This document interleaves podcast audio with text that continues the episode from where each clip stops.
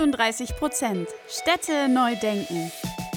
Der Podcast für Städte der Zukunft, nachhaltiges Bauen und fortschrittliches Denken. Mit Lars von Green Engineers und Karina von Olymp Consulting. Liebe Freundinnen und Freunde der nachhaltigen Städte von morgen und herzlich willkommen zu einer neuen Folge 38% Städte neu denken. Der Begriff Cradle to Cradle müsste den meisten inzwischen geläufig sein. Aber was bedeutet Cradle to Cradle in der Innenarchitektur? Das und vieles mehr wollen wir heute mit Sven Urselmann besprechen. Er ist Gründer von Urselmann Interior und nimmt sich Cradle to Cradle als unumgängliche Basis an. Also verwenden wir das Wissen, das wir heute mit Sven aufgenommen haben, weiter und packen es in euer Know-how. Bleibt dran und werdet schlauer.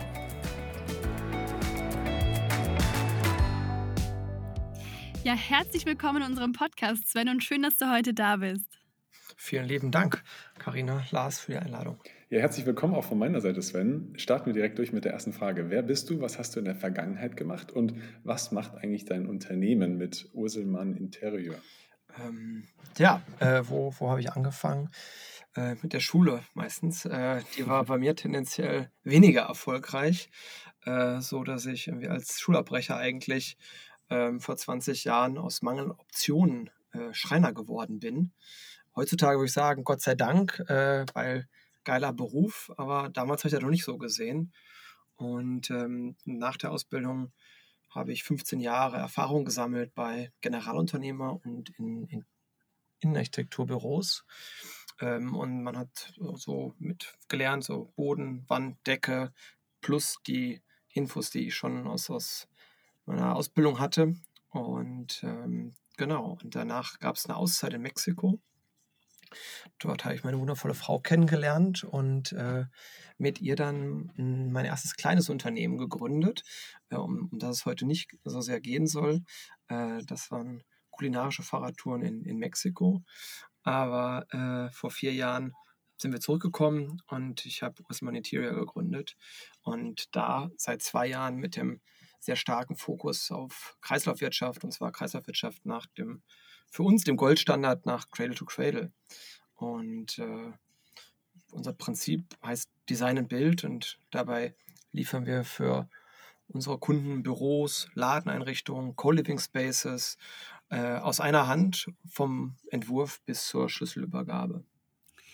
Spannend, da hören wir auch gleich noch mehr zum Thema Kreislaufwirtschaft. Ähm, wo siehst du denn hier deine Verantwortung generell, äh, die Bauwende aktiv mitzugestalten? Ja, im Prinzip A, der, der Name äh, und die Namensgebung eures Podcasts. 38 Prozent der Treibhausgase sind auf die, äh, Errichtung von, von Gebäuden äh, zurückzuführen. Dazu kommt aber noch 60 Prozent des Abfallabkommens in Deutschland ist auf die Bauwirtschaft zurückzuführen, sowie 70 Prozent aller äh, abgebauten Rohstoffe in Deutschland werden für die Bauindustrie benötigt. Und daran sieht man eigentlich an diesen enormen Zahlen, wie groß der Hebel ist in unserer Industrie, in der, in der Bauwirtschaft, ähm, dort etwas zu verändern. Und ja, als, als Teil der Industrie und auch als Unternehmer, finde ich, haben wir eine größere gesellschaftliche Verantwortung als, als jede Privatperson und haben mehr Gestaltungsspielraum. Und, und deswegen glaube ich, sind wir in der Position, ähm, Dinge aktiv mitzugestalten und, und verändern zu können. Und das, da, da sehe ich unsere Verantwortung eigentlich für die Bauwende. Jetzt habe ich auch noch mal was dazulernen dürfen. Also die anderen Werte, die fand ich jetzt auch super spannend. Aber gehen wir doch nochmal auf ganz grundsätzlich diese Ebene Kreislaufwirtschaft. Was ist eigentlich das Prinzip Kreislaufwirtschaft? Ähm, Im Prinzip sind es unendliche Rohstoffkreisläufe. Ähm, so, ja, als Kreislaufwirtschaft. Ähm, und ähm, Cradle to Cradle ähm, betrachtet dann noch verschiedene Ebenen. Ähm, einmal geht es um zwei äh, getrennte Stoffkreisläufe. Einen technischen Kreislauf, bei dem Produkte aus Metall, Kunststoffen und Glas äh, unendlich im Kreislauf zirkulieren können. Äh, und diese Produktion von, von verschiedenen Produkten aus diesen Materialien, äh, die sollten dann mit erneuerbaren Energien entsprechend äh, hergestellt werden. Die Wasserkreisläufe sollten dabei geschlossen sein. Und es geht um eine definierte Materialgesundheit. Wenn wir damals gedacht hätten, Asbest, super Isolierung, lass uns das mal in Kreisläufen verwenden, immer wieder, wäre mit Sicherheit eine sehr schlechte Idee gewesen. Und deswegen hier an einem sehr drastischen Beispiel, aber ist es so wichtig, ähm, ja, dass es die Materialien wirklich gesund für Mensch und Natur sind. Und ähm, dann gibt es einen biologischen Kreislauf für alle Produkte, die sich in der Natur abnutzen oder die in die Natur gelangen können. Also unsere Kleidung durchs Waschen und die Mikrofasern dann im Meer landen, äh, Verpackungsmaterialien, die als mh, hm, nicht biobasierte Kunststoffe quasi in der Natur nicht abzubauen sind. Diese Produkte äh, müssen ja, biologisch äh, abbaubar sein, sodass sie auch für die Natur Nährstoff bleiben quasi. Und ähm, ja, ein anderer Aspekt der Kreislaufwirtschaft ist die sortenreine Trennbarkeit, sodass uns ein hochwertiges Upcycling gelingt. Also all die Produkte der, des technischen Kreislaufs, ähm, eine Waschmaschine muss am Ende des Lebenszyklus so wieder demontiert werden können, dass seine einzelnen Produkte aus Kunststoffen, Gläsern, Metallen wieder sortenrein produktgleicher Güte werden können. Ähm, genau, und ähm, dann geht es um, von, dann geht unser Weg, sollte gehen von der Nachhaltigkeit zur Regeneration. Und ähm, das heißt am Anfang erstmal dem Planeten keinen weiteren Schaden hinzuzufügen und im zweiten Schritt, wenn wir das erreicht haben, regenerativ zu werden, also mehr Biodiversität zu fördern. Ähm, genau, aber ich glaube, das ist noch, noch ein weiter Weg, aber ähm, ich glaube, wenn, wenn viele äh, von denen über die Ideen überzeugt sind, dann äh, können wir es auf jeden Fall ein guter Ansatz. Auf jeden Fall. Jetzt hattest du eingangs schon äh, mal den Design- und Bildansatz ähm, erwähnt. Was ist es denn ganz konkret? Ähm, wen sprecht ihr damit auch als Zielgruppe an? Und vielleicht noch eine nachgestellte Frage: Welche Designsprache wählt ihr auch hierbei? Ähm, dann zu, zu unserer, unserer Ziel, oder fangen wir beim Design und Bild an. Ähm, das ist ein System, nach dem in den Staaten, in Amerika, so wie in England schon, schon länger gebaut wird. Das heißt, ähm, wir gestalten Innenarchitektur von Gebäuden und bauen diese nachher auch selber mit unseren Partnerfirmen, meistens mittelständische Handwerksunternehmen. Das heißt, der Kunde hat vom Entwurf bis zur tatsächlichen Bauausführung nur einen Ansprechpartner. Er bekommt nur eine Rechnung äh, in dem Fall von uns. Und das bedeutet für ihn ein sehr hohes Maß an Kostensicherheit sowie die Einhaltung von, von Bauzeiten durch weniger Schnittstellen und dadurch, dass wir bei uns nicht nur Innenarchitektinnen arbeiten, sondern wie mein Basic oder ich komme aus dem Handwerk, aus dem Innenausbau. Somit haben wir ein tiefes Verständnis für Preise und technische Details, wie sie wirklich hm, gut funktionieren und nachher auch ausgeführt werden können. Und deswegen das, das hohe Maß an, an Kostensicherheit. Und äh, unsere Zielgruppe sind dabei Immobilienentwickler, wie zum Beispiel die Landmarkengruppe mit äh, POA und Moringa sowie Delta Development, aber auch mittelständische Unternehmen wie Elton als Sicherheitsschuhhersteller zum Beispiel. Und äh, zuletzt durften wir auch schon für DAX-Konzerne kleinere Projekte umsetzen für Metro oder Henkel. Ähm, ja, und äh, du hast noch gefragt, welche Designsprache wir dabei wählen. Ähm, wir, äh, ich, ich, möchte letztens im LinkedIn dazu äh, äh, einen Kommentar gelesen, der etwas zu uns schrieb, und zwar der äh, Pierre Hafeld äh, von einem Hamburger Startup äh, formulierte es so, ähm, dass Nachhaltigkeit und Inneneinrichtung nicht wie Müsli aussehen muss. Ähm, und ähm, das ist so ein bisschen unser Ansatz zu sagen, wir machen im Kern nachhaltige Einrichtungskonzepte und wir kombinieren dabei spannende Materialien mit einem wirklich coolen und ansprechenden Design, so dass es ja nicht zu sehr öko aussieht, obwohl wir mit Seegras Dämmstoffen und Lehmputzen arbeiten. Und genau, das ist so ein bisschen da unsere Designsprache. Genau dahin will ich eigentlich noch eine Frage stellen, in die Richtung ein bisschen tiefer einsteigen. Ihr habt jetzt einen besonderen Materialauswahl, ihr habt, äh, oder soweit ich es richtig verstanden habe, ja alles Cradle to Cradle in der Produktauswahl, was ich genial finde. Nimm uns da noch so ein bisschen tiefer mit rein. Was, worauf achtest du bei der Materialauswahl und was habt ihr zum Beispiel so alles im Materialauswahl neben Seegras und Nebenputzdämmung, was ja beispielsweise schon relativ außergewöhnlich ist, also gerade das Seegras und der Dämmung? Ja, wir versuchen dort alte und neue Materialien äh, miteinander zu kombinieren. Einige äh, Beispiele dazu sind, wie du schon gerade sagtest, äh, Lehmfarben, Lehmputze, äh, Kalkputze, äh, zum Beispiel für Küchenrückwände, die dann mit Wachs beschichtet werden. Somit sind sie äh, abwischbar. Ähm, wir ähm, Handbausteine äh, für, für Dämmung oder inzwischen können von einem ähm, niederländischen Unternehmen Stühle aus Handfasern mit einem biobasierten Harz hergestellt werden. Ähm, genau, die Dämmstoffe aus Segras hatten wir gerade schon. Und klar, da meine Heritage als Schreiner, äh, altes Material, Massivholz, was wir inzwischen äh, wieder sehr häufig verwenden, also auf Spanplatte verzichten wollen, weil Spanplatte zum Beispiel ein Verbundwerkstoff ist aus hm, Holz und Leim, Leim dabei hochchemisch und ähm, eine sehr geringe Nutzungsdauer hat und deswegen nach einer ersten Verwendung in einem Schrank oder in einer Küche ähm, nach 20 Jahren wahrscheinlich, wenn man es nach draußen auf den Sperrmüll stellt, ähm, nicht weiterverwendet werden kann und äh, somit meistens verbrannt wird. Thermische Verwertung, CO2 gelangt sofort wieder in die Atmosphäre. Und deswegen arbeiten wir mit Massivholz, um höherwertige Möbel zu bauen.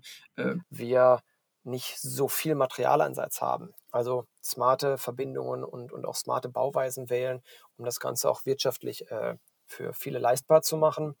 Und das sind dann so die alten Materialien neu entdeckt, würde ich es mal nennen. Und ähm, dann gibt es neue spannende Materialien. Es gibt ein Münchner Startup Y-Design, die äh, Neolin entwickelt haben, ein Produkt gemacht für die Kreislaufwirtschaft, ein Plattenmaterial in verschiedenen Farben durchgefärbt, was äh, sie zurücknehmen am Ende der Lebensdauer, was sie wieder zermahlen können und wieder zu einer neuen Platte gleicher Güte ähm, herstellen können.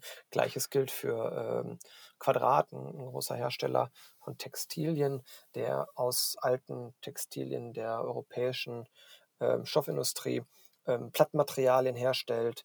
Äh, es gibt Stühle aus 100% äh, Polyamid oder Nylon, die gemacht sind. Also das ist auch ein wichtiger Punkt der Kreislaufwirtschaft. Die Dinge müssen am Anfang schon des Produktlebens für den Kreislauf entworfen werden, sodass das Konzept Müll eigentlich damit eliminiert werden kann. Und wenn man Produkte, Materialien sortenrein trennbar macht oder aus Monomaterialien, wie zum Beispiel bei dem Stuhl aus Nylon, ähm, dann haben diese dann schon definierten Materialrückkaufswert und der Hersteller weiß, am Ende kann ich daraus einen Stuhl gleicher Güte mit der neuen Form äh, wieder entsprechend herstellen. Ja, das sind so die die verschiedenen Materialien als einige Beispiele, die wir so in den letzten äh, Jahren für uns entdeckt haben und recherchiert haben. Ähm, ja, auf jeden Fall ein spannender Einblick und macht auf jeden Fall Sinn, wie du schon gesagt hast, ähm, eben am Anfang des Prozesses schon eben daran zu denken, was passiert eigentlich danach mit, mit diesem Material wieder. Ähm, wenn ich jetzt ähm, quasi mein Büro äh, neu gestalten möchte, also welche Vorteile habe ich denn jetzt konkret, wenn ich mit euch zusammenarbeite? Ja, ich würde sagen viele äh, um, um, um, daraus äh, zwei, zwei, zwei, drei Beispiele zu nennen.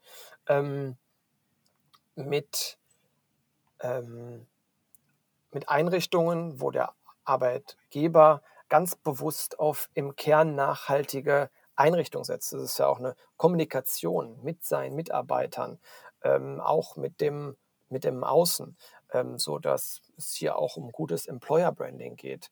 Heißt, ich als Arbeitgeber setze bewusst auf, auf Kreislaufwirtschaft schon frühzeitig und ähm, kann einen kleinen Vorteil im sogenannten War for Talents vielleicht verschaffen für die besten MitarbeiterInnen äh, da draußen.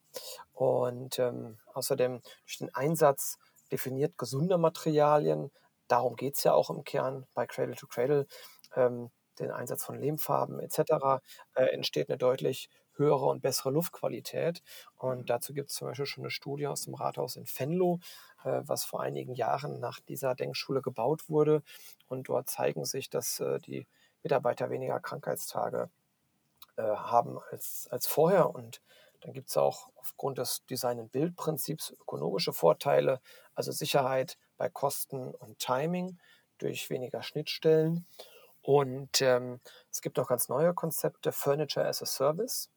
Ähm, das bedeutet für Unternehmen, dass äh, sie ein hohes Maß an Flexibilität haben. A, auf Anfang keinen so hohen ähm, hm, Budgeteinsatz, dadurch, dass alle Materialien sofort am Tag 1 gekauft werden müssen, sondern äh, man zahlt sie in einem, in einem Abosystem und häufig sind Mietverträge für Büroimmobilien zwei oder fünf Jahre nur noch und danach, ähm, ja, Startups wachsen und, und verändern sich ja auch und äh, durch diese Furniture as a Service Konzepte, die wir auch einsetzen, ähm, erzielt man einfach ein hohes Maß an Flexibilität in der Nutzung und einen geringeren Budgeteinsatz am Anfang.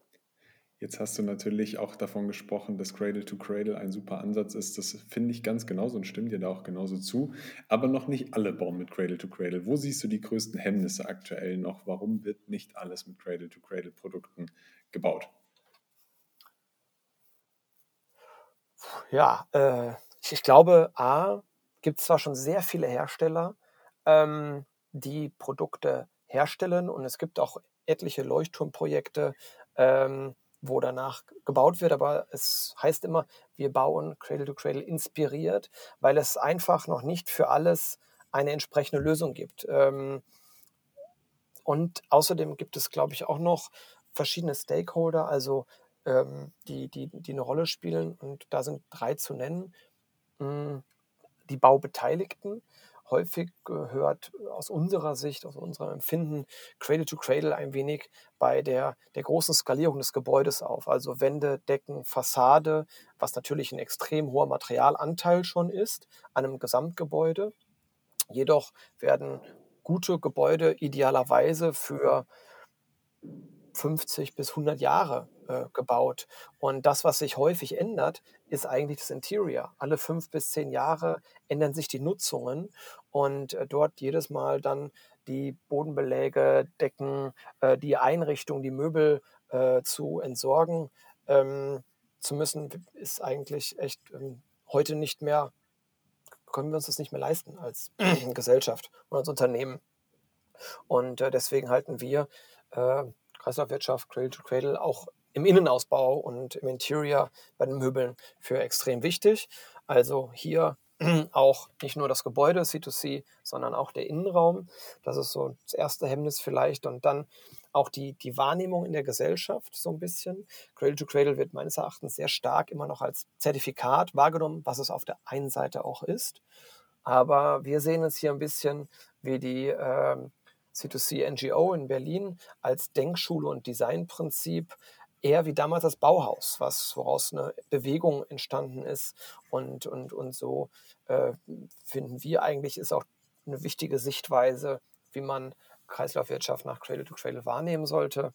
Und dann mit Sicherheit auch die Politik hat äh, etwas zu leisten. Und hier könnte zum Beispiel die öffentliche Hand als, als sogenannte Early Adopter ähm, kreislauffähige Produkte und Einrichtungen ähm, in ihren, ähm, bei ihrem Einkauf quasi äh, berücksichtigen, weil einfach eine unglaublich hohe Kaufkraft für Behörden, äh, Universitäten äh, etc. vorhanden ist. Und wenn dort der Fokus mehr auf kreislauffähigen Produkten gelegt würde, würden entsprechend ähm, junge Unternehmen, die sich auf den Weg gemacht haben, äh, diese Prinzipien auch umzusetzen, heute schon äh, gefördert werden. Und wir sehen es hier, wir sitzen in Düsseldorf, ähm, äh, im Nachbarland in, in, in den Niederlanden.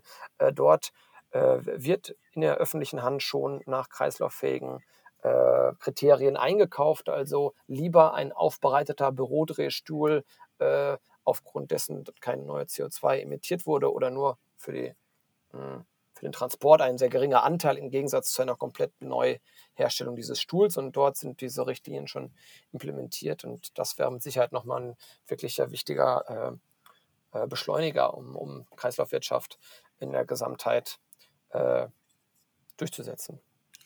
Was würdest du sagen? Warum hast du diesen Weg eingeschlagen? Also wie kam es äh, für dich dazu und wo soll die Reise in den nächsten Jahren für dich noch hingehen?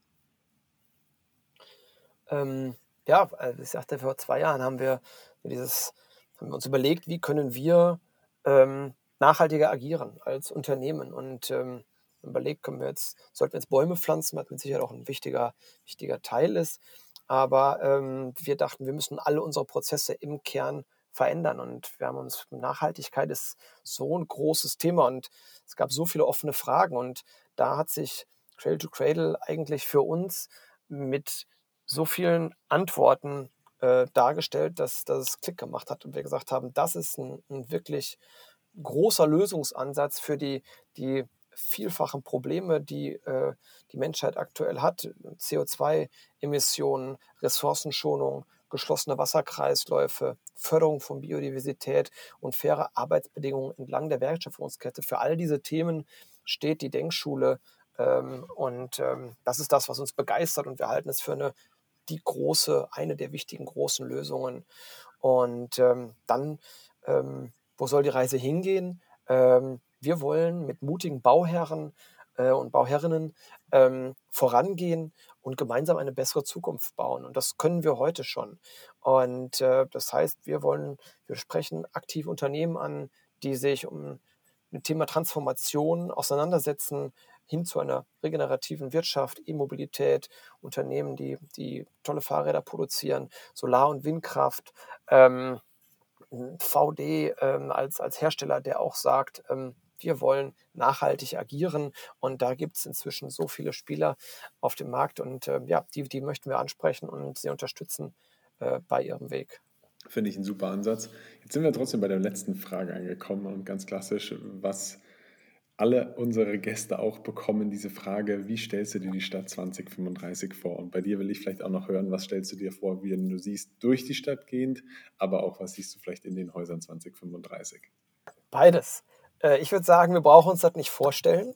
Ich würde empfehlen, äh, zur Floriade nach äh, Almere zu fahren äh, Almere in den Niederlanden, direkt äh, unten am, am Markermeer, Eiselmeer gelegen, neben Amsterdam. Äh, dort findet eine, eine Weltausstellung statt, die Floriade. Und äh, dort sind zwei Dinge zu sehen, wie ich wie die Stadt von äh, ins 2035 aussehen kann. Ähm, einmal A, Fahrrad- und ÖPNV-Infrastruktur ähm, von einem anderen Planeten. Also wirklich irre, wenn man dort mit dem Fahrrad unterwegs ist.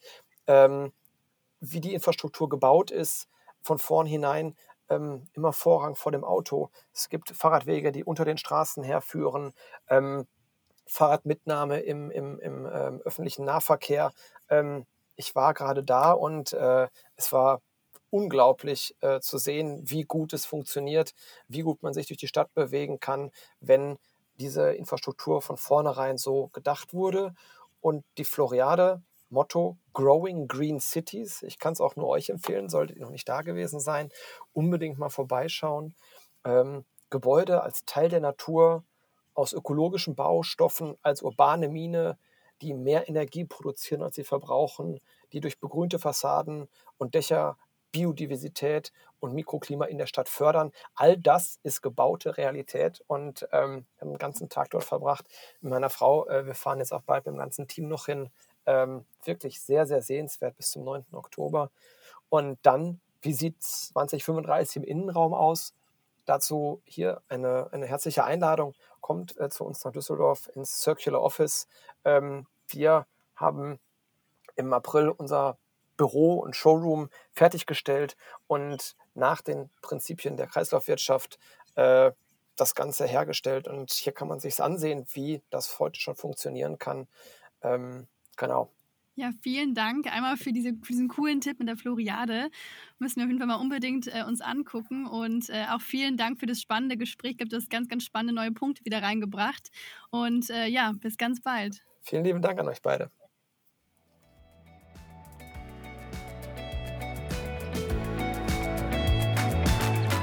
Wir hoffen, die Folge hat euch gefallen und ihr konntet neuen Input mitnehmen. Damit ihr auch die nächste Folge am Donnerstag um 18 Uhr nicht verpasst, könnt ihr unseren Channel abonnieren und gerne auch eine Bewertung dalassen. Du findest uns auf Spotify, Apple Podcast und allen gängigen Podcast-Plattformen. Danke fürs Anhören und bis nächste Woche.